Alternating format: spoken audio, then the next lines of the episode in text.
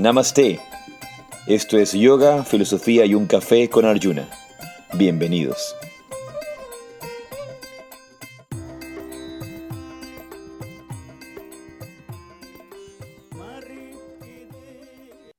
Namaste.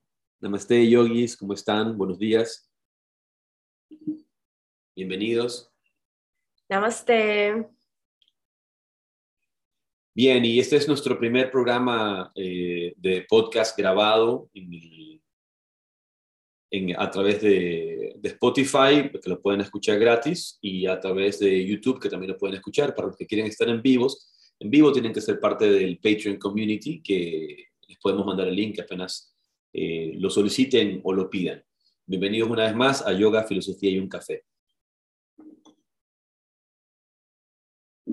Y bueno, estas, estas reuniones empezaron en la India en el año 2020, cuando empezó todo este tema de la pandemia, del que ustedes ya saben, o muchos de ustedes conocen mi opinión sobre esta, esta situación, de la cual no espero referirme mucho el día de hoy.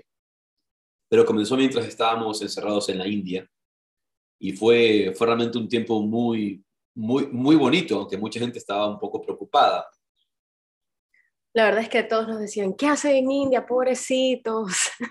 Estaban más que nada nuestros familiares, amigos cercanos, eh, muy preocupados, apenados. Nosotros también nos daba, eh, pues, cierta, cierto recelo, la verdad, eh, algunos días. Más que nada yo, aquí Arjuna era la, la piedra que nos sostenía, el pilar. La piedra en el zapato. La piedra en el zapato, no. La piedra que nos sostenía. A mí sí me daba, había días en las que yo pues, me daba así como, ¿y cuándo vamos a regresar? ¿Qué es lo que vamos a hacer? Ya luego terminé pensando, voy a buscar un trabajo aquí. En realidad, así fue como terminó la cosa. Eh, pero a, a, pesar de que, de que casi todo el mundo estaba preocupado por nosotros, por la situación. La verdad es que nosotros estábamos pasándolo muy bien. Creo que, fue el lugar perfecto para, para quedarnos, entre comillas, encerrados, porque no estábamos encerrados. Encerrados estaba todo el resto del mundo. Nosotros estábamos bastante. Sí, la gente estaba encerrada. En, Ecuador estaban encerrados. Nosotros no estábamos encerrados. Estábamos al lado de un río, metiéndonos en la madre Ganga, en este río sagrado que es el Ganges, ¿verdad? La madre Ganga disfrutando, meditando, practicando. Al inicio del lockdown de la pandemia en la India, por así decirlo, no podíamos salir eh, o, no, o, no, queríamos salir, ¿no? porque pensábamos un poco que el hotel nos iba a alimentar, nos iba a dar comida, pero el hotel poco a poco empezó a cerrar también sus servicios y ya no podíamos, ya no podíamos acceder a todos los servicios que el hotel, que el hotel nos daba, ¿verdad? Entonces, de tal manera, teníamos que buscar nuestra comida, salir. Y eso fue lo mejor, poder empezar a salir, empezar a compartir. Y veías a toda la gente en el, en el pueblo yendo a comprar, saliendo, moviéndose. No estaba permitido, lo que no estaba permitido era un poco eh, cosas de diversión. como, pasearte mucho tampoco. Sí, pasearte mucho, no era como que muy, muy bien visto hasta más adelante cuando eso se, se solucionó y tuvimos la oportunidad ya de, ir al río, al otro lado del río, salir del hotel cuando alquilamos la moto, ¿verdad? Fue, fue, muy, fue, un, fue un momento muy bonito. Pero lo que tú decías antes, había gente que estaba más desesperada por nosotros que, nosotros. desesperados. O sea, yo recuerdo una entrevista que, que, me hizo nuestra querida amiga ah, Valentina Mendoza con Andrea Barquet en el programa Me Time. Me Time, ¿verdad? Y me decía Andrea, recuerdo que decía, ay, estoy tan, tan preocupada por ustedes, tan desesperada. Y yo le decía, cálmate, cálmate. Shanti, shanti, no, no, no, no hay por qué ponerse así, no hay por qué estar estresada, tan estresados. Eh, y creo que son justamente esas situaciones, en esas situaciones, donde se puede ver nuestra templanza, donde se puede mostrar eh, de qué estamos hechos, lo que tenemos que enfrentar en, en ese momento. Y y tratar de verlo desde la objetividad. Creo que eso es lo, más importante. Y, pero eh, ya vamos a conversar un poco más de eso, pero ese fue el momento en que se creó Yoga Filosofía Un Café como un espacio de compartir con todas las personas que nos, que nos pedían, con mis alumnos en distintas partes del mundo, eh, que empezaron también a ofrecer su ayuda, a decir, bueno, estamos conscientes eh, maestro, de que tú estás allá sin, sin trabajo, están, no pueden trabajar, no, no tienen como, como eh, eh, subsistir, Teníamos que pagar hotel, comida, hotel, etcétera. Entonces, querían, querían ayudarnos. Entonces, y decían, ¿por qué no hacen clases online? Y el Internet, recordarán ustedes, los que se conectaban, el Internet era pésimo, perdíamos conexión a cada momento. Bueno, la luz se iba cada rato. La luz se iba. En India se va, o sea, estabas hablando y ¡pa! se va la luz. Durante todo el día creo que se iba así, pasando dos horas, se iba la luz. El Internet, peor todavía. El Internet se iba. Entonces, sí, si yo iba a hacer clases para luego cobrar y tener a mi gente quejándose, porque ya una cosa es la, gente, sobre todo el occidental, es queja, ¿no? Todo es queja, quejarse por todo. No, pero que yo pagué y que por qué no la clase. Y, que... ¿Y qué voy a estar yo haciendo clases para que luego se me estén quejando de que, de que no pueden hacer la clase, no pueden este, eh, verla, tener buena señal, etcétera? Entonces dijimos no. Aquí lo que vamos a hacer es hacer estos live abiertos y la gente que quiera hacer su donación, pues lo, lo pueden hacer y nos pueden ayudar y, está para servir, creo que es, lo más importante. Y esa es también una, una de las visiones de este, de este espacio, Yoga, Filosofía y un Café, la oportunidad de poder servir, presentar un servicio. Eh, hacer esto es complicado, no, es sencillo, hay que dedicarle el tiempo, poner a, eh, claro, armar los temas. En, el caso de, de, India teníamos que convertir, transformar un poco, dependiendo del espacio que había eh, disponible, y donde nos llegaba el internet y donde había luz y donde no nos muriéramos de calor. Eh, teníamos que transformar o la terraza del hotel o el lobby del hotel o la cafetería del hotel. Los empleados se ponían bravos al comienzo porque ellos... Los teníamos que votar, yo tenía que votar. los votábamos. Ya, ya, tenían que irse de aquí porque se ponían a jugar estaban un juego jugando, de, estaban jugando. Mesa. ¿Cómo se llama este juego de Carrom Pool jugaban un juego que se llama Carnon Pool, jugaban cartas, jugaban, yo qué sé, cosas. Era su, su momento de ocio porque nosotros éramos los únicos que estábamos allí. Entonces era básicamente, bueno, ya vamos a jugar. Y, llegaba el rato que era como que los mirábamos así como, no sea malito, váyase más allá. Se ponían bravísimos, como, estamos jugando, ¿por qué nos votan? Entonces ese fue el comienzo de Yoga, Filosofía y un Café. Y hoy día, pues, Posiblemente lo vamos a, mandar a, un, a, un, horario más temprano porque hay gente que nos está pidiendo, pero eso está por ver, vamos a revisar. Igual lo pueden ver luego en, en Spotify, lo pueden escuchar, que eso es lo, ideal, eh, y darle mayor fuerza al Spotify y al canal de YouTube para que lo puedan percibir, eh, ver. ¿Y qué es, qué es yoga, filosofía y un café? Y justamente un espacio para poder conversar de yoga, dialogar sobre el yoga. Hay una cosa interesante y, es como ir, hacia el pasado de los Upanishads. Vemos como, por ejemplo, en el Brihadaranyaka Upanishad, que estamos estudiando en la dicha de meditar, estamos justo empezando a revisar sobre el Brihadaranyaka Upanishad. Una, una, parte central y más importante del texto es el diálogo entre Yanavalkya, el sabio Yanavalkya, y su esposa, que también es sabia, Maitreyi. Y aquí está Arjuna dialogando con su sabia esposa también Chintamani. que también es sabia. ¿ah? Eh, entonces, ese, ese diálogo, ese, ese diálogo es lo que hace la transmisión del yoga. Y si vamos, por ejemplo, a, los tratados antiguos, al mismo Bhagavad Gita. ¿Qué es el Bhagavad Gita? ¿Qué es el Bhagavad Gita? un diálogo. Un, diálogo entre Krishna y Arjuna. y Arjuna. Eso es lo, lo, que, lo que vemos. Y luego lo vemos también en, el, en, en cada uno de los Upanishads. El Kata Upanishad, ¿qué es? Es un diálogo entre la muerte, que es Yama, el señor de la muerte, y en este momento su discípulo, Nachiquetas. Es un diálogo. Entonces, por eso decimos siempre que el yoga es un diálogo, no un monólogo. Pero de alguna manera en Occidente el yoga se ha convertido en un monólogo. Hemos, hemos caído en ese, en ese momento de darle, de darle tal poder al, al, maestro, de darle tal poder al profesor, o de el profesor o el maestro en su orgullo, en su arrogancia, creerse la única persona importante. Bueno, de hecho, eso que estás diciendo sucedió hace algún tiempo y comenzó a pasar en el sistema educativo. Por eso es que cuando nosotros íbamos al colegio, a la escuela, al instituto, eh, ibas, y eso es como se le dice ahora el método old school, ¿no? Ibas tú al colegio como alumno, te sentabas y el profesor era el que hablaba y te daba el reglazo. Bueno, a mí no me daban ningún reglazo, pero sé que antes de mí sí les daban reglazos. A mí ya no me daban, pero, pero la clase la hacía el profesor simplemente. O sea, ibas, tú te sentabas como alumno, te callabas, no decías nada, por ahí cuando te preguntaban alzabas la mano, eh, participabas, pero el que tenía todo el conocimiento, el que tenía todo el, el, poder de la clase era el profesor. Y hace unos, unos años atrás ya comenzó eso también un poco a cambiar en el sistema educativo, en los colegios. Em, y de hecho la educación eh, es como que em, la hace el alumno, o sea, tú vas como profesor con un tema, lo, lo, das, lo, lo, muestras y son los alumnos los que participan y los que hacen un poco la clase, que tienen que eh, investigar, tienen, como ya tenemos todo en la palma de la mano, pues coges el celular, el móvil, la computadora, un iPad, una tablet, eh, un libro, que ya casi no los usan, pero también en los libros. Chistoso cuando le dice a los chicos, no, está en el libro, pero no, aquí está en Google, no, vaya al libro. Pero en todo caso son los, ya yo, como yo que... soy amante Yo también.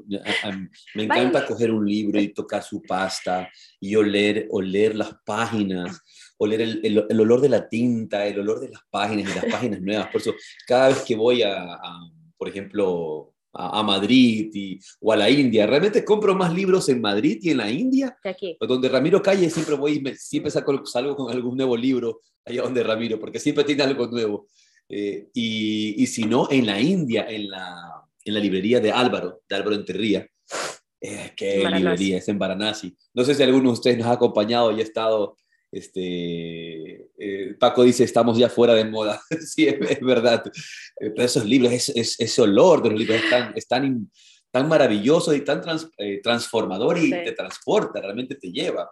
En todo caso, lo que te estaba diciendo era que ya eso también ha ido un poco cambiando, de que no solamente es el profesor, el maestro, el docente el que va y te imparte el contenido, un tema, un conocimiento, sino que se han dado cuenta o nos hemos dado cuenta que si viene alguien y te lo dice, pues no aprendes, sino cuando tú haces, cuando tú explicas, cuando tú buscas, cuando tú aprendes para enseñarle a alguien más, es la forma en realidad en la que nosotros podemos aprender y por eso los diálogos son tan importantes. Una de las cosas, por ejemplo, que podemos ver sobre este tema en el Yoga Sutra.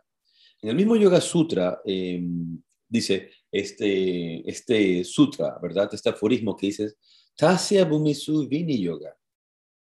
Tasya Bumisu Vini Yoga. Y el yoga, en este caso, no está, creado, eh, el yoga debe ser enseñado, el yoga debe ser transmitido, el yoga, el yoga debe ser em, eh, comprendido en, en, la capacidad individual del estudiante. Tasya Bumisu Vini Yoga, en la capacidad individual del estudiante. Entonces, el yoga no está hecho para promocionar al profesor. El yoga está hecho para apoyar al alumno en la medida de sus capacidades. En la medida de sus capacidades. Eh, creo que alguien hizo una pregunta o mencionó algo. Voy a aprovechar y, abrir esto para verlo acá.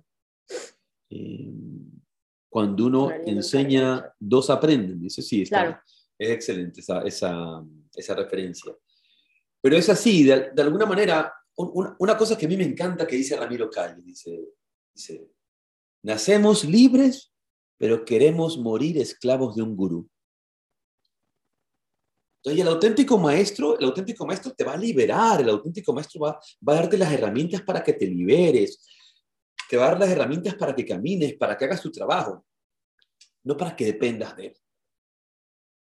Y, una de las cosas que vemos hoy día con este tema del, negocio del yoga o este tema del comercio del yoga es de, escuelas, de maestros que tratan de crear formas de dependencia. Claro. ¿De qué manera yo hago que mis estudiantes dependan de mí, que sean dependientes? Justamente para un mundo libre lo que necesitamos es lo contrario. Y hablando de eso, el día de ayer se cayeron las redes se cayó, ¿verdad? Se cayó. Yo me enteré, yo me enteré, yo me enteré muy tarde porque realmente no me di ni cuenta que se habían caído las redes. Y se cayó WhatsApp, ¿verdad? Se cayó Instagram, se cayó Facebook. Y yo sé que algunos de ustedes estaban colapsando, ya estaban con colapso nervioso, ya no sabían qué hacer con, con su vida porque están tan conectados con las redes. ¿Cómo hablo con alguien? Están tan conectados con el WhatsApp, están tan conectados con el Instagram y nos hemos vuelto tan dependientes Miremos solamente lo que sucedió por un par de horas y lo que podría suceder en nuestra vida si esta payasada se acabara de un momento para otro. Los influencers pierden el trabajo. Pues. ¿Qué hacen? ¿Qué va a pasar si no tienes otras formas de comunicarse? Entonces, ¿qué sucedió ayer cuando no había redes? Tuve que utilizar el teléfono y llamar, hacer llamadas. Hoy día todo mandas por WhatsApp, por mensajes de audio, eh, por mensajes de texto. Ayer tuve que llamar, llamar telefónicamente a personas y decirles, mira, necesito que anotes en un papel. Ya no, yo no, no había tal cosa como pásamelo por WhatsApp, pásame por WhatsApp. No. Tienes que anotar en un papel. Y empezamos a volver. Eh, eh, mandamos un mensaje Paco que decimos estamos fuera de moda, pero hay que regresar a anotar en un papel. Anotas en un papel, manda la información. Y ciertamente todas estas herramientas, esta tecnología nos sirve, nos funciona, pero no podemos vivir apegados a ellas. No, no, podemos vivir dependiente de ellas. Y es lo que hacemos exactamente con el profesor de yoga o con el centro de yoga. Si no voy al centro de yoga, no practico yoga. Si no voy al centro de yoga, no practico yoga. Si no tengo la oportunidad de sentarme a meditar, en la dicha de meditar con, con mi profesor de, de meditación, con, con, Gustavo Plaza, con Arjuna, si no tengo la oportunidad, entonces no medito. Si no tengo, si no tengo el, la meditación de Gaia o la meditación, el audio de la meditación, entonces no medito. Voy a, voy a esperar, es martes, bueno, ya me espero hasta el jueves a la dicha de meditar. Ahí medito. Y si no voy una vez más al centro de yoga, no medito, no hago, no hago mi práctica. Entonces, mi práctica no puede depender del centro de yoga, mi práctica tampoco puede depender de mi maestro y mi evolución espiritual no depende de mi maestro, depende de mí, depende solo de mí. Entonces, el auténtico maestro espiritual, en ese diálogo, lo que te hace es volverte responsable. Y eso es lo que hace Krishna con Arjuna. Krishna no le dice solamente eso es lo que tienes que hacer, porque al final del Bhagavad Gita, cuando le daba la enseñanza en este diálogo tan fecundo que, que, que nos da este, este, este regalo tan maravilloso de la leche del Bhagavad Gita, ¿Sabías que hay una, hay, hay una ilustración que se usa que se dice que Arjuna es el ternero, Krishna es la vaca y el Gita es la leche? Es una, una ilustración muy bonita de la, de la sabiduría oriental, en la que se dice que Arjuna, su discípulo, ¿verdad?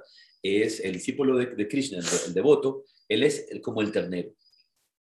Y Krishna, esta fuente de sabiduría, esta fuente que lo va a nutrir, que lo va a llenar, de nutrición, de alimento, es la vaca. Y la leche que sale es la enseñanza del Bhagavad Gita. Krishna al final le dice, bueno, te he enseñado el Gita, te he dado las pautas, te he dicho el camino un poco desde la sabiduría por donde hay que seguir, pero tú eres libre de hacer contigo lo que tú quieras. Tú, tú, eres libre, eres tú quien tiene que decir, eres tú quien tiene que hacerlo. Yo no lo puedo hacer por ti. No es como, el, como ese refrán o ese dicho de que no le des, o sea, enséñale a pescar. ¿no? le des, no me des el pescado, enséñame a pescar. No me des, bueno, ya, si eres, si eres cazador. Si eres cazador. no me des el ciervo, enséñame a cazar. Claro, o sea, el, y, y, mira cómo es interesante que, que, la misma herramienta que utilizan los políticos en todos estos gobiernos eh, mundiales, porque ya no solamente no es ni derecha ni izquierda, es simplemente como un sistema de gobierno busca crear ciudadanos dependientes que están esperando que el gobierno les dé, les dé todo hecho. ¿Y cuánto mal, da, cuánto mal hace esto? ¿Cuánto daño hace esto? Ahí viene un montón de temas como la este, soberanía alimentaria y demás, ¿no? que nosotros dependemos, es lo que hicieron con la revolución verde y la agricultura. Eh, hicieron que todos los campesinos, todos los agricultores dependan de estas grandes compañías que les daban la semilla, le daban el fertilizante, el abono, les subsidiaban, luego se los vendían, quedaron dependientes de ellos. Ahora lo que dicen es, ¿quieres vivir mejor o quieres ser eh, tener una buena salud, quieras tener una buena educación, etcétera, etcétera, comienza tú plantando tus propios alimentos. O sea, no vas, vas a comenzar o, vas a dejar de, depender de a poco de, estas grandes compañías, instituciones, empresas, instituciones más que nada, porque es instituciones educativas, este, instituciones agrícolas, instituciones pues de todo tipo. Y uno tiene que comenzar como a aprender, ¿ok? Y eso es lo importante, o por eso también es tan importante a los niños enseñarles, eh, aplicándolo a todo, el enseñémosles a pescar y no démosles el pescado. Una vez que nosotros les damos todo hecho, les damos todo masticado y ellos no piensan, pues tenemos todas estas sociedades en las que tú les dices ve y ellos van, ven y ellos vienen. Y eso es lo que tenemos ahorita con las redes sociales. Toda esta generación, creo que la generación actual le dicen la generación X, la, generación X, ya hay tantas generaciones, pero esta generación X, por ejemplo, si no me equivoco, son los que nacieron hasta el 2012 y de ahí los que vienen hacia, adelante, son la Z, gracias Paco, generación Z. No sé. Una hay X, Z, Y, hay, todas, ya, pero todas son generaciones servidas que quieren que todo se los den ya hecho, ya, más, ya masticado. Y no, no, hay, no hay visión del esfuerzo, del trabajo, y de allí nos empiezan a vender todas estas espiritualidades express. ¿No? Estas, estas espiritualidades New Age, que no hay nada de esfuerzo que hacer, que no hay nada de trabajo que hacer. Y luego llega el momento en que nos estrellamos con la realidad y es sumamente fuerte y por eso tanta depresión y por eso tanta ansiedad. En edades que no tienen ni siquiera sentido tener ansiedad ni depresión. Los chicos, tú ves a los estudiantes y a los 13 años dices que estoy deprimido, estoy con depresión. ¿Cómo estás con depresión? Es que no, no me contesta el WhatsApp. Porque hemos perdido, una hemos, hemos, perdido el sentido, hemos perdido la guía, hemos perdido el camino. ¿no? sabemos ni dónde estamos ni hacia dónde vamos. Entonces, eh, es un tema súper, súper interesante y súper amplio, pero volviendo a esto, esto, todo esto, toda esta herramienta de, de, de, mucha gente de volvernos dependientes, y luego eso sucede exactamente en los centros de yoga, sucede en los centros de meditación, sucede en las agrupaciones espirituales, en volver a la gente dependiente que dependan de mí para su meditación, que dependan de mí para su evolución espiritual.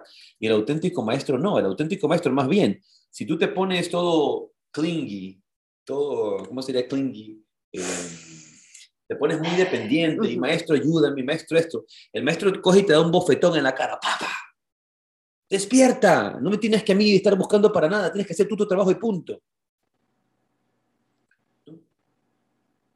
Tienes que hacer tu trabajo y punto.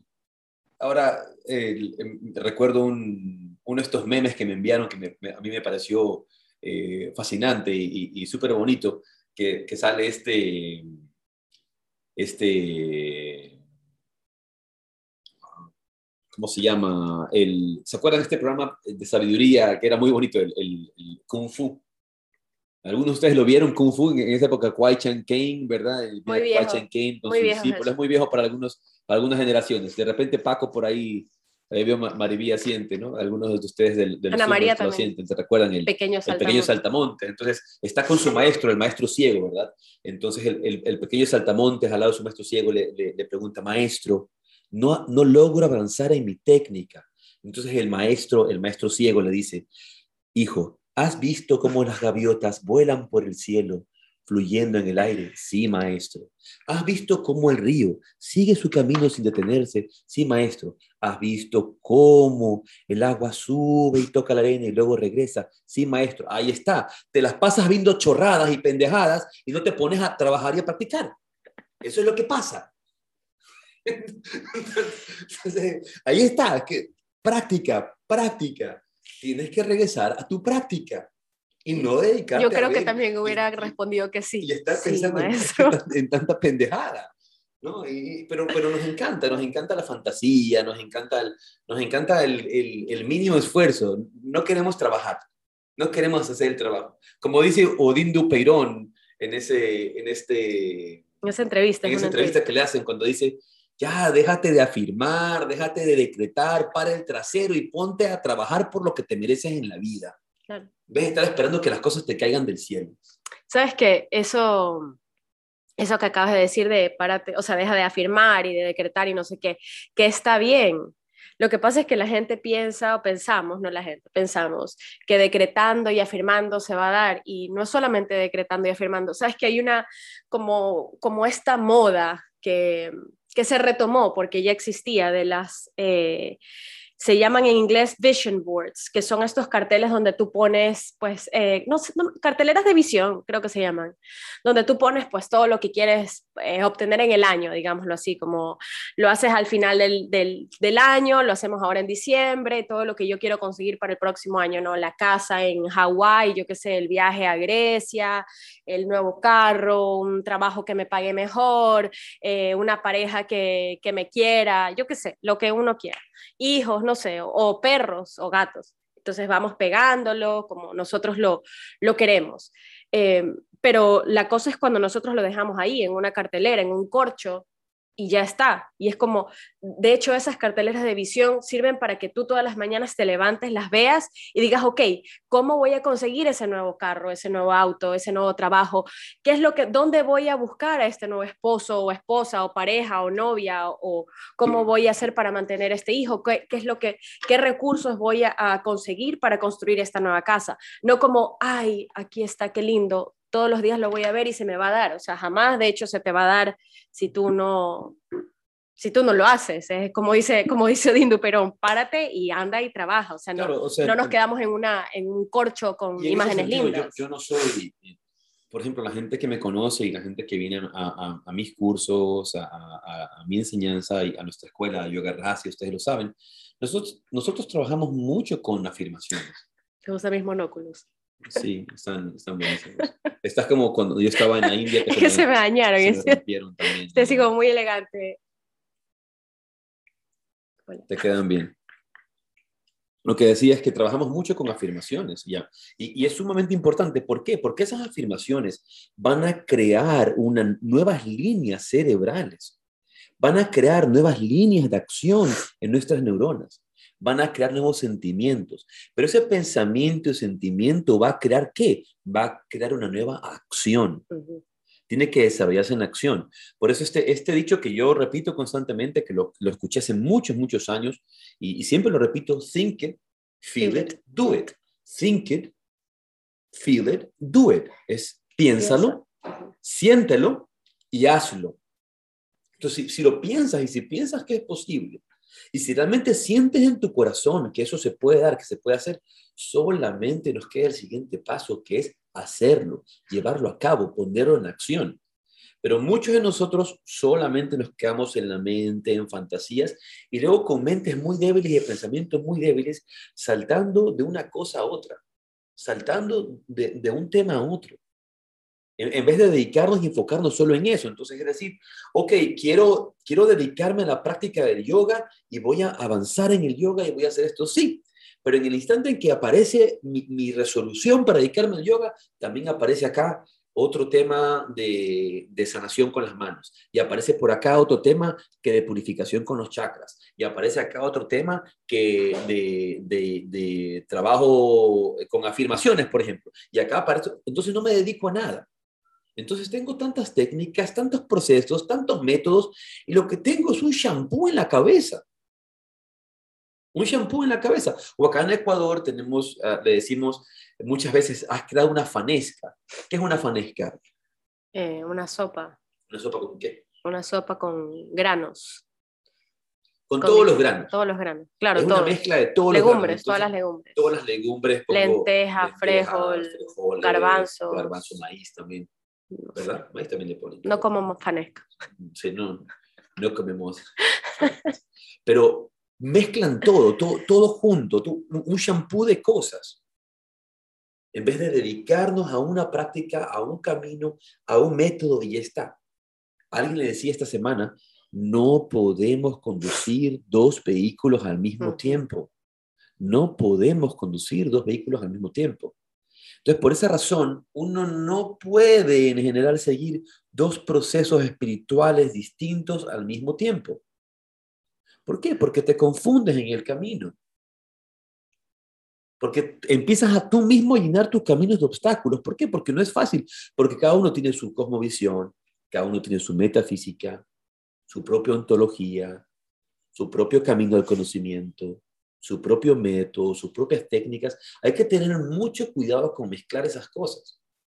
Por eso es necesario conseguir un guía espiritual honesto, un guía espiritual, un, maestro de meditación, un maestro de yoga, y entendiendo una vez más el yoga como, como lo que el yoga es, un sistema, un sistema espiritual. Y tenemos este maestro, este guía, que nos ayuda a través de la luz de su enseñanza a ver las distintas enseñanzas, a comprenderlas, a integrarlas de la manera adecuada en nuestra vida. Pero de otra manera lo que estamos es tomando un poco aquí, tomando un poco acá, tomando un poco allá. Y eso muchas veces nos demora. Y nos hace vivir en incoherencia también. Porque coherencia es eso, de sentir, pensar y hacer lo mismo. Pero de hecho esa es una de las cosas como no vivimos, no vivimos así, vivimos, sentimos una cosa, pensamos otra y decimos o hacemos otra súper Ramiro Calle, Ramiro Calle dice, dice, el occidental es muy promiscuo espiritualmente.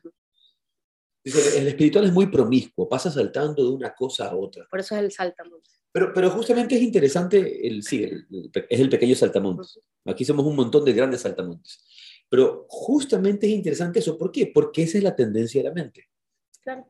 La tendencia de la mente es saltar de una cosa a otra. Se aburre de una y salta a otra. Se aburre de una y salta a la otra. Estamos saltando de enseñanza en enseñanza, de técnica en técnica, de método, de método en método, y luego buscamos las formas de autojustificarnos. De decir que eso está bien. De, no sé, pues aparece, aparece de alguna manera ese, esa, esa, ese aspecto mental de decir, no, yo soy libre y, y cojo un poquito de todo. ¿No? Aprende un poquito de todo. Y, se da mucho, porque creo que lo vemos mucho hoy día en el mundo, estas personas que saben un poquito de todo y mucho de nada. ¿Por qué haces Porque sí. es verdad, sabes mucho de todo, pero sabes mucho de todo, mejor dicho, sabes un poquito de todo. Eso, eso. Sabes un poquito, que sabes un poquito aquí, un poquito acá, pero sabes mucho de nada. Entonces ya no hay la, visión de la especialización. Antes te hacías psicólogo, en años de estudio, Pero es que todo, coach. Justamente coach en, tres semanas, en tres semanas de estudio ya, ya le arreglas la vida a otro. Lo que pasa es que justamente creo que han creado, no sé quiénes han creado, pero o se ha creado o hemos creado esta, estas sociedades en, los, en las que debemos hacer de todo para sobrevivir, porque creo que es, nos pasa a, todos, o sea, tenemos de pronto una profesión, un estudio, pero eso no te alcanza, lo han hecho así, de esa forma, para económicamente sea insostenible. Entonces tú tienes que ser, por ejemplo, que estudiaste para ser profesor, eh, de escuela, estudiaste para ser profesor de lengua y literatura. Y eres profesor de lengua y literatura en la mañana, pero eso no te alcanza para vivir, entonces tienes que dar clases de manualidades en la tarde y en la noche das clases de gimnasia, no sé, de aeróbicos en un gimnasio. Entonces, o sea, hacemos claro, tenemos los seres humanos tantas habilidades, porque somos así, tenemos varias, no tenemos millones, pero creo que tenemos algunas. Eh, no solamente somos buenos eh, cocinando, sino que haciendo... Sí, pero creo que no es lo mismo. No, es lo no sé, pero... No es lo mismo porque, tú, porque una cosa es esa persona que, por ejemplo, que se dedica a la fotografía, al tiempo que, que también hace jardinería, como la jardinería puede ser su pasión, y la, la, fotografía es su trabajo. Y por las dos cosas está apasionada. Es como, por ejemplo, en mi caso, a mí me encanta hacer surf, me encanta el jiu-jitsu, y mi pasión en mi vida es el yoga y la filosofía. Y, y para la gente que sabe de, realmente de yoga y la vastedad de lo que es el yoga, es un mundo tan amplio, y tú lo sabes. Sí. Asana, la, parte de las posturas, la parte del pranayama, las respiraciones, el aspecto fisiológico, el aspecto anatómico. Entonces es, es una, una, una ciencia muy vasta.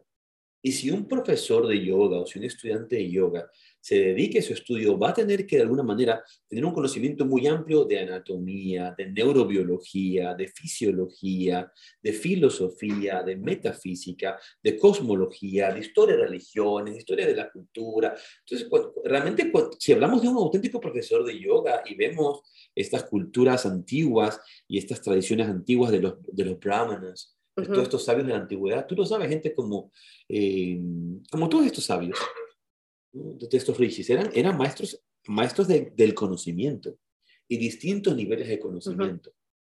Pero ahí es como saben mucho de todo lo que están haciendo. Entonces, en este aspecto, creo que las personas que se dedican, por ejemplo, a un trabajo, a una labor, y lo hacen honestamente, se preparan adecuadamente en esas cosas.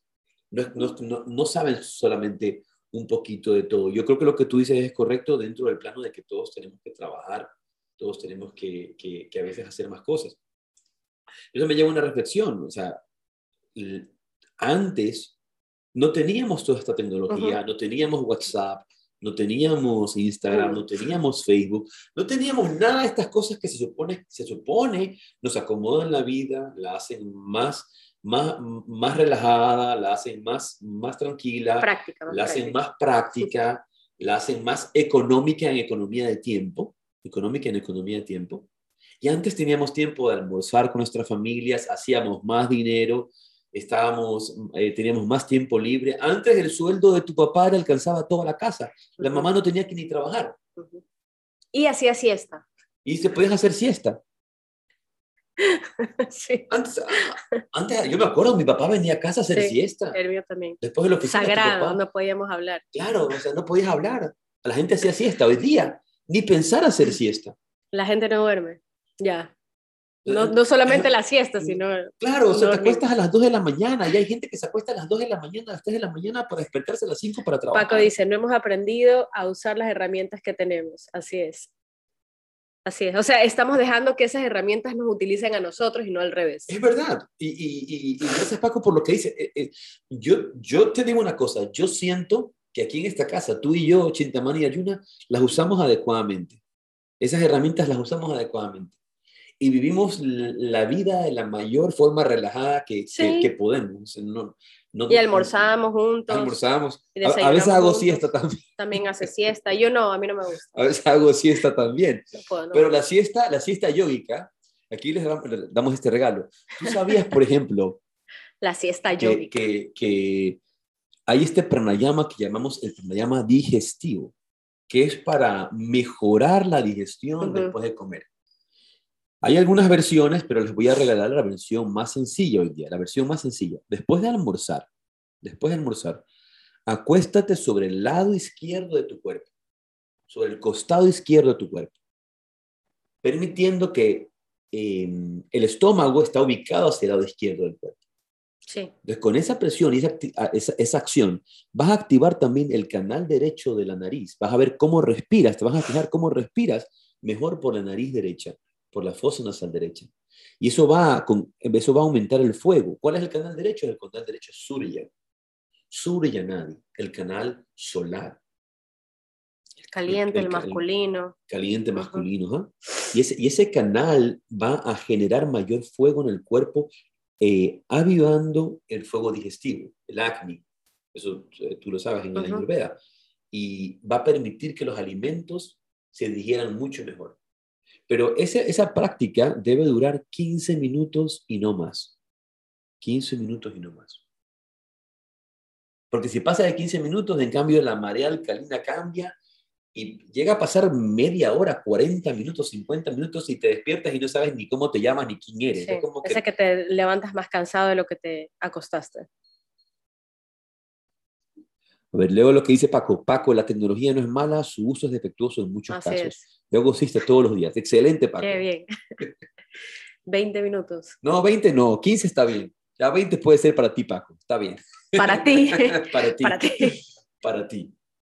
Pero, pero sí, hasta 20, es considerado hasta 20. Ah, yo, yo soy honesto, sí es verdad que, se, suele decir entre, se suele decir entre 15 o 20 minutos de siesta. ¿Y cómo lo hacemos después de comer? Sobre el lado izquierdo del cuerpo. Hay otra práctica que hacemos, lado izquierdo 21 respiraciones, lado derecho, eh, eh, lado derecho 21 respiraciones. Perdón, empezamos, lado derecho, 21, no, lado izquierdo, 21 respiraciones, lado derecho, 21 respiraciones, 21 respiraciones en el centro y, luego eh, como 7 o 10 respiraciones en el lado izquierdo una vez más y luego te sientes. Hay otra incluso que maneja, por ejemplo, 21 respiraciones boca abajo, pero luego, ¿cuál es la velocidad de esas respiraciones? Por eso es mejor hacer un cálculo de entre 15 o 20 minutos. Esa práctica en general voy a buscar siempre enseñarla en un taller y no, no, claro, no, no ponerla solamente no en podcast. Eh, solamente, allí, no, no, es para, un podcast. Entonces, el, una de las cosas también, vamos en, en estos podcasts tener algunos invitados, eh, algunos amigos, eh, posiblemente pronto tengamos a nuestro querido amigo Ramiro Calle, André Ram, pero eso lo vamos a hacer para, para más adelante, para poder conversar y dialogar sobre esos temas de, de interés, tanto para nuestro cuerpo, para nuestra mente, para nuestra vida y para el desarrollo de la vida espiritual. Entonces, eh, yoga, filosofía y un café eh, es para esto, para conversar de estos temas, para conversar del auténtico yoga, de la auténtica práctica y llevarla a la vida. Quizá una de las cosas que, que más nos dicen en nuestros talleres, en nuestras enseñanzas, es cómo, y yo, yo me siento muy complacido de eso, de cómo eh, hacemos que esta enseñanza espiritual tan profunda tenga una una visión cotidiana, una visión real. Claro, práctica, del día a día. Adaptarla realmente al día a día, adaptarla a este lenguaje, a, este entendimiento, algo que puede ser un conocimiento muy esotérico, muy profundo, muy lejano, entenderla en la vida cotidiana, en el aquí y el ahora, ¿no? En, en, otras, en, dimensiones muy, muy lejanas, en, prácticas a veces que son que, que, no, que, no son, que, no son, que no concuerdan con la realidad. Que, no bueno, al final del día eso lo puedes aplicar a, absolutamente todo. Es como eh, cuando a veces yo veo los libros de texto que les dan a los chicos en, en clases, ¿no? Que para un niño de 8 años, de 10 años, dicen palabras tan complicadas cuando bien lo pueden explicar tan fácil. Eh, o cuando entras a un nuevo trabajo, cuando te dan instrucciones y te dicen, yo me acuerdo cuando yo entré a trabajar en el, en el colegio en el cual ya no trabajo, pero recuerdo el día que mi jefe me estaba tratando de explicar una cosa y yo puse cara de signo de interrogación porque me decía, este, bueno, aquí en cada parcial debes tener cuatro insumos generados eh, por no sé qué y la rúbrica. Y yo me lo quedaba mirando como, ¿qué? Y al final lo que me quería decir era, en un mes tienen que tener cuatro notas. Así, de simple y sencillo. Y yo le decía, ¿por qué me lo estás diciendo tan enredado? ¿No? Porque me acaba de decir, debes generar cuatro insumos a partir de actividades, no sé qué. yo y, eso pasa mucho también en el ¿por Por eso cuatro notas. Por eso utilizamos palabras que la gente no entiende. Utilizamos términos sánscritos, utilizamos eh, términos que la gente no entiende. Y como a la gente no le gusta no saber, es raro el que te dice no sé. Vienes y dices una palabra, una palabra como, como, como extraña, que no se utiliza nunca. No, no, tiene que ser en español. Claro. y dices, y, esta, y esta, es, la, esta es la, ontología, dices, esta es la ontología. Ah. Lo que pasa es que... todo el mundo se queda callado, ¿no? No, y la epistemología del hinduismo, entonces todo el mundo, ah, ¿y qué? Y ustedes saben lo que es epistemología y todo el mundo dice, sí, sí, sí. Todo el mundo afirma, nadie sabe. ¿Qué? Nadie sabe, nadie sabe ni qué es. Yo aprendí con la luz. Pero, todo el mundo, todo el mundo afirma, sí, sí, sí, claro, por supuesto, la epistemología. ¿no? Entonces, estás hablando de, de, términos a veces que son un poco más rebuscados y, y, no, a veces no, no, es necesario ni siquiera mencionar esos temas o esos términos. Lo que pasa, yo creo que es a ver, depende para qué los estás usando, todos esos términos. De hecho, era lo que, lo que hablaba el otro día. Ah, contigo lo hablaba y con mi mamá, justo llamé por teléfono o ella me llamó y, y tú me dijiste algo. Yo dije, me he quedado atónita con lo que me acabas de decir. Y luego pensé, qué rico que, que, es el lenguaje, ¿no? Que existen tantas palabras para expresar exactamente lo mismo, tantos sinónimos. Me he quedado asombrada, atónita, boquiabierta. Eh, ¿Cuál? Utilicé muchas usé muchos, todos los sinónimos se me vinieron a la cabeza. es bueno conocer, pero lo eh, que no es bueno es utilizar estas cosas para confundir. Es a que lo que iba a decir es que justamente esas, esas palabras o esos términos o esa riqueza del lenguaje ha sido creada para embellecer, más que nada en la literatura, son utilizados para enriquecer un texto, para embellecer un texto y no solamente decir,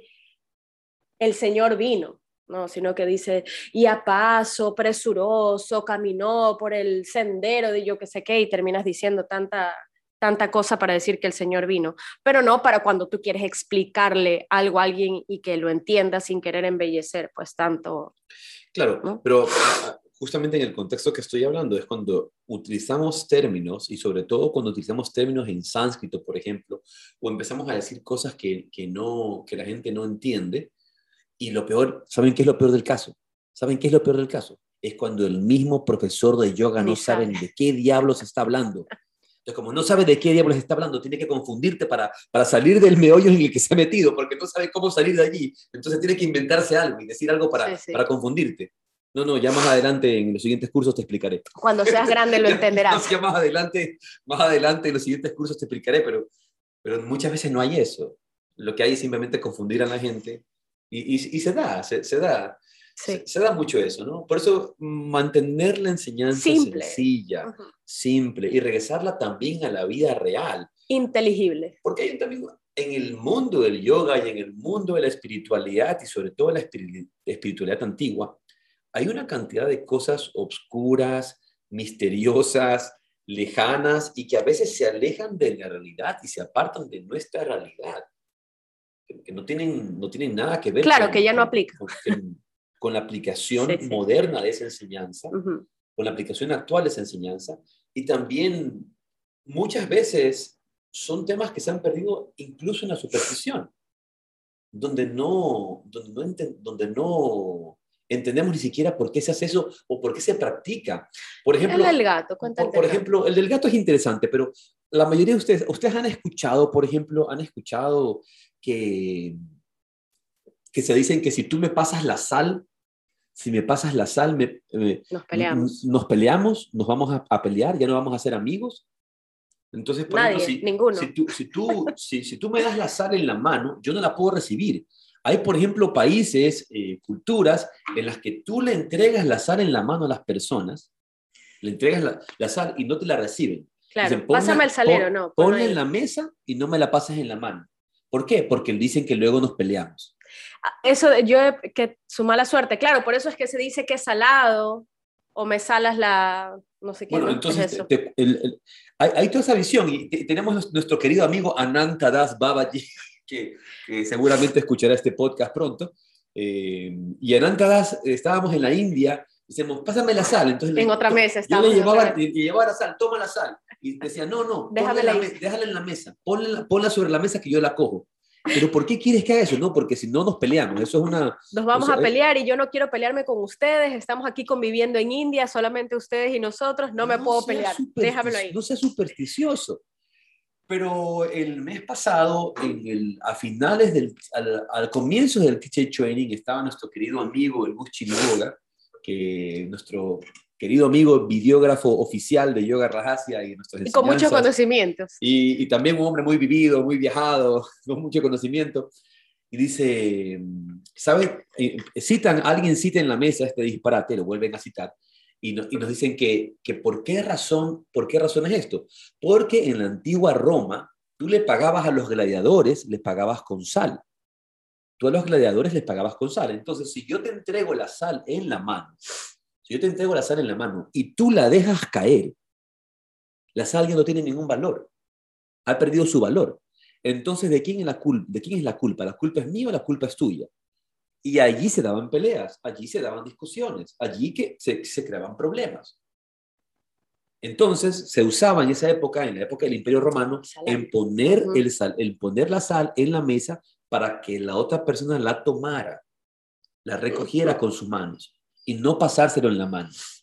Pero eso ya no tiene ninguna aplicación hoy día, porque ya la sal no tiene el valor que tenía antes primero, o sea, la, sal ya no tiene el costo que tenía antes. Antes era complicado conseguir sal.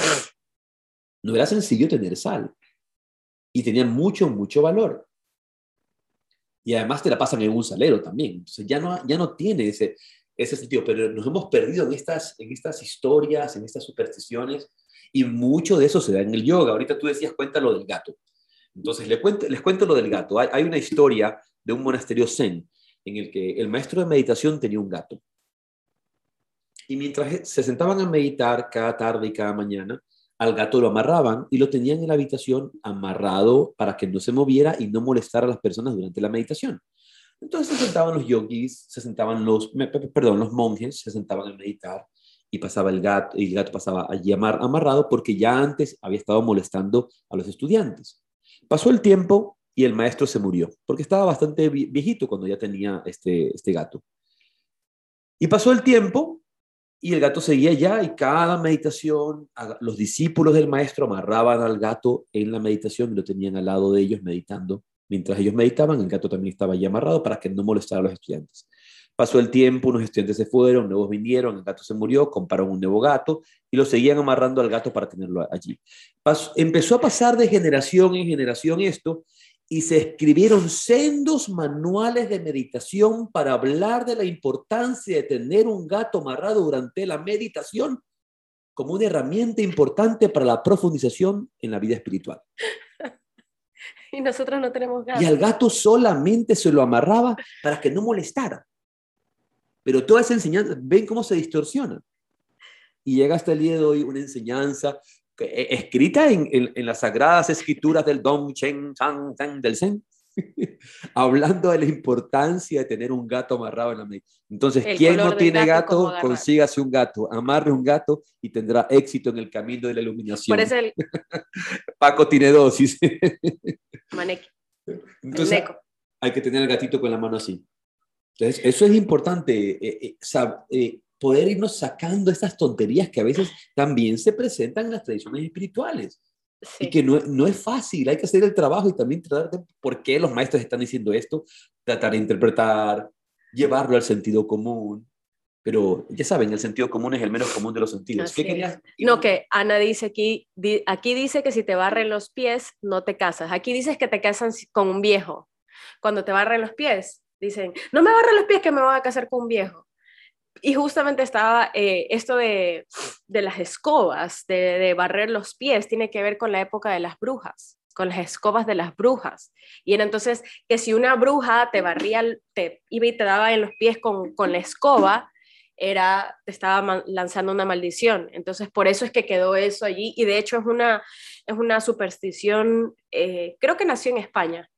Y obviamente, como luego vinieron acá, es, es parte de la, del, del folclore de, los, de todos los pueblos latinos, esto de las, de las escobas y que si te barren los pies, que si te casas con una vieja, con un viejo o no te casas nunca.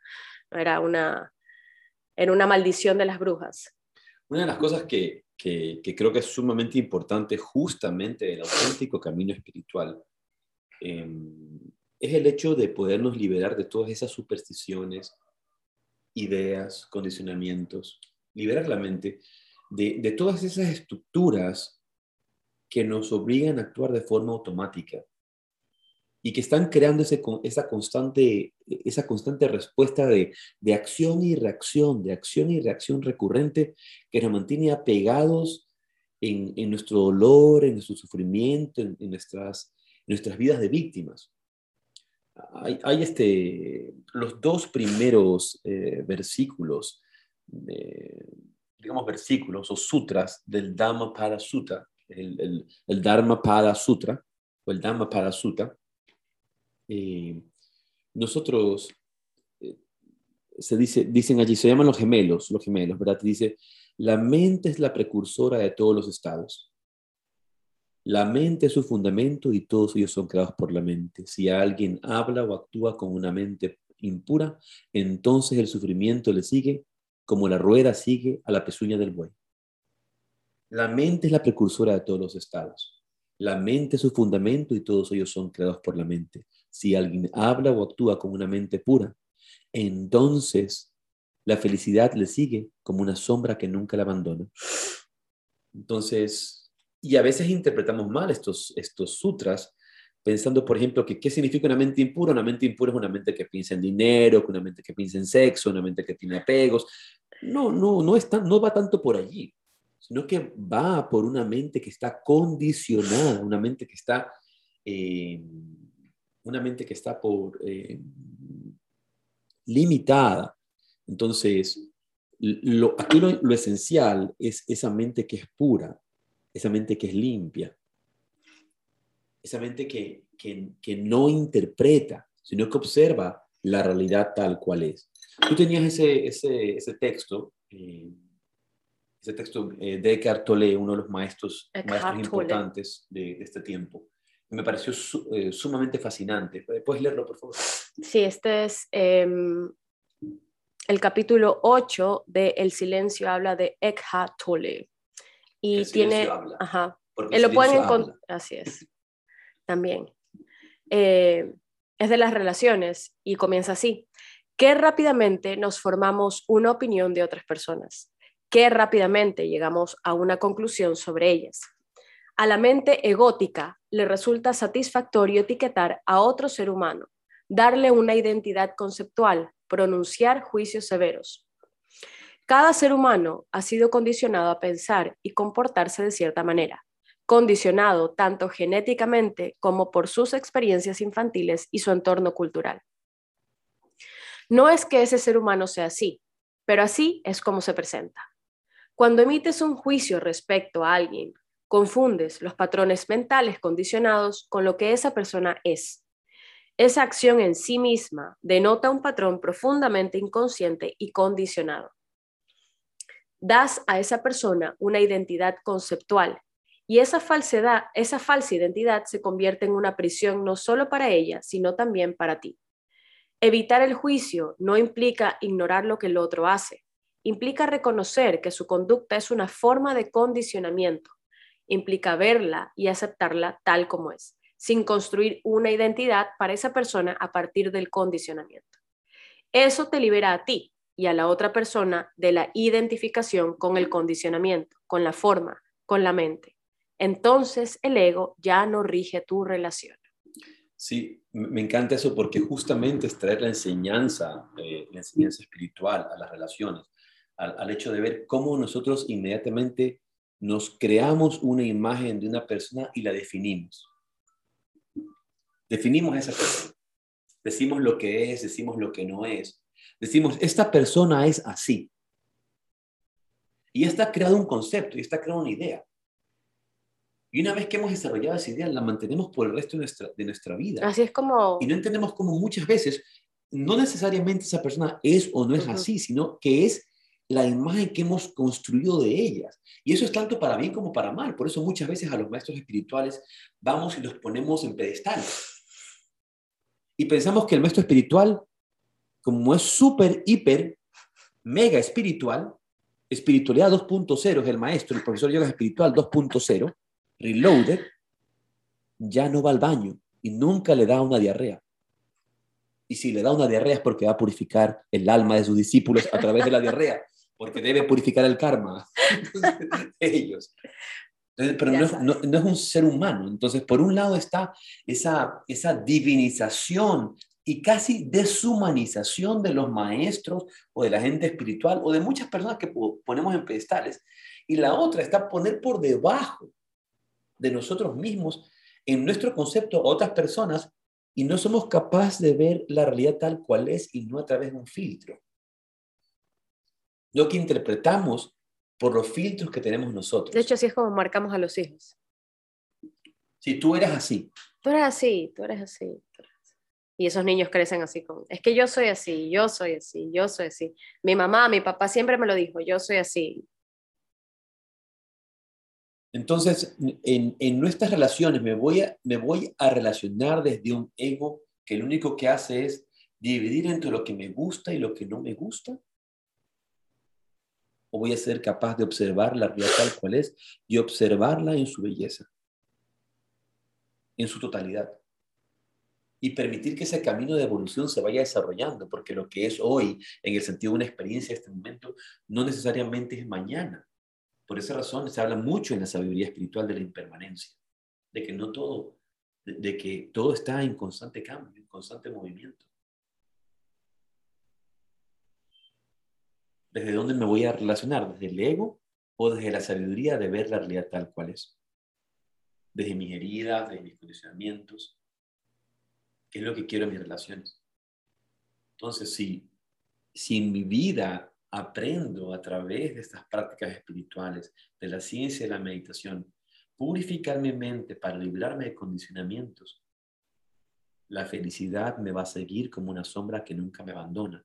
Pero mientras mi mente sea impura, es decir, esté llena de filtros, llena de conceptos, llena de etiquetas, y al, occidental sobre todo. La mente global, la mente global le encanta, pero, pero para la mente occidental más que nada le encanta etiquetar, le encanta estructurar, le encanta organizar. Queremos definirlo todo y no podemos estar contentos con simplemente no definir, no decir nada. Hay este dicho que a mí me encanta, que, que, y lo repito siempre, lo que no sé es más grande que lo que sé pero todo lo queremos controlar, dominar. Para yo saber, para saber de algo, tengo que dominarlo, tengo que predecirlo. Mejor no, no, predecir nada. Los científicos se pegaron el bare, como decimos aquí, cuando estaban clasificando a los animales, los mamíferos, el, el reino animal, el reino de las plantas, el reino no sé qué, y ¡pac! siempre le aparecía uno que no, no le cuadraba en ninguno, como, ¿qué? Como un mamífero, pero que no lacta y tiene pico y tiene pluma, ¿cómo es esto? No? ¿Cuál, cuál, perdón? Me perdí por un momento, estaba leyendo, estaba leyendo Marta que dice, escucharos es como pelar una cebolla que te, hacemos llorar. espero, que sea de la risa, espero que sea de la risa. Escucharlo es como picar cebolla, ¿no? Escuchar eso es como pelar una cebolla y llegar a la esencia pura. Estaba hablando de, lo, Claro, del equidna y del ornitorrinco que pues se le salía de todas las, todas las cajas que habían armado, ¿no? Se pusieron a clasificar este, todos los animales y las plantas y los ovíparos y que si son vivíparos, entonces los mamíferos pues maman y nacen vivos y tienen pelos y no sé qué, y luego ¡pac! apareció uno que tenía plumas y tenía patas y te ponía huevos y era como, ¿qué? ¿Cómo? Estamos ya ahora sí, nos, toca, nos toca Chintamani terminar. Sí. Quisiera justamente ir a eso, a, lo que, a regocijarnos en la contemplación de una enseñanza del gran maestro Sri Ramakrishna, que decía esto, decía, una persona, si quiere realmente saber del mango, no tiene suficiente o no le sirve para nada saber cuántos árboles de mangos hay en el campo, contar sus ramas, contar sus hojas. Si realmente quiere saber cómo es el mango, ve y pruébalo. Deja de categorizar sus ramas, deja de, deja de categorizar sus hojas, deja de quedarte en la mente, coge el mango y pruébalo y siéntese Y chorrea. Y así es la vida. En vez de, en este día de hoy, en esta semana que nos toca empezar, olvidémonos por un momento de estar clasificándolo todo, estructurándolo todo, poniendo la etiqueta a todo. contemplemos la magia de la vida tal cual es y que nos está sorprendiendo a cada momento. Si yo entro en esa conciencia de que lo que no sé es más grande que lo que sé, me empiezo a volver como un niño. ¿Sabes? cada cosa me deslumbra en la vida. Ahora, ahora que acabas de decir eso, ya para, para cerrar, em, nosotros tomamos como negativo esto de que, eh, por ejemplo, estás casado con alguien o tienes un hermano, una madre, un hijo, pues alguien muy cercano, no importa si no es tu pareja. Eh, y lo tomamos mal cuando decimos, te das cuenta que llevas 30 años o 50 años con esta persona, siendo su hermana, siendo su hijo, siendo su padre, siendo su pareja, y al final te das cuenta que no lo conoces, ¿no? Pero porque nos sentimos defraudados o decepcionados por esa persona, cuando qué rico que es esa persona nos sorprende siempre, más bien poderme sorprender cada día. Si tú me sorprendes a cada, cada día con nuevas cosas. Espero que bueno. Entonces, mandarles un abrazo a todos. Gracias por habernos acompañado. Estaremos el próximo martes y tendremos más sorpresas. Em, por favor, comenten, comenten a todos sus amigos, a todas las personas, y esto va a estar subido en Spotify. Esperamos que en las siguientes dos horas. Un abrazo enorme. Namaste. Gracias por acompañarnos. Chao, namaste.